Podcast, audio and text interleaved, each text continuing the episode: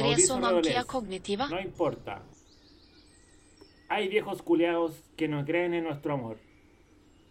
Hay viejos culeados que no creen en nuestro amor. No importa, oh.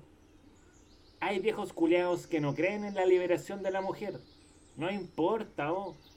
Hay viejos culeados que no creen en la rebelión punk. No importa, oh. Hay viejos culeados que no creen que en un poema se puede decir viejo culeado.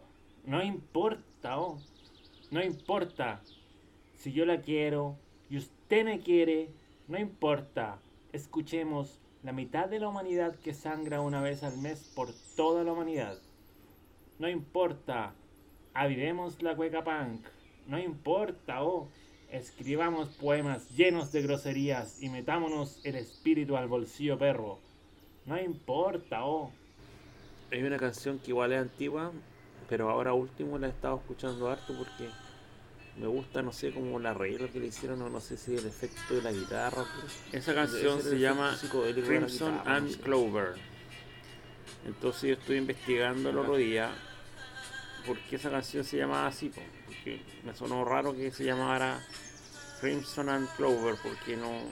Para mí eso no significaba nada, entonces quería ver por qué significaba Crimson and Clover.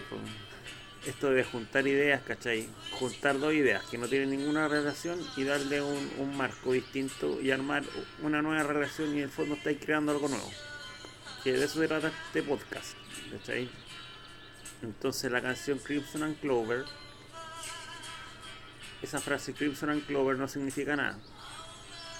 No significa nada en particular. Lo que pasa es que Tommy James, el que escribió la canción, un día se levantó en la mañana con dos palabras en la cabeza. Crimson significa carmesí y Clover significa trébol. Porque este gallo lo que hizo fue juntar dos palabras que no tenían ninguna relación entre sí con estas dos ideas inconexas y generó esta canción que en el fondo generó un concepto más potente. ¿cachai? Que la, la canción misma con toda su melodía y todo su efecto. Resonancia cognitiva.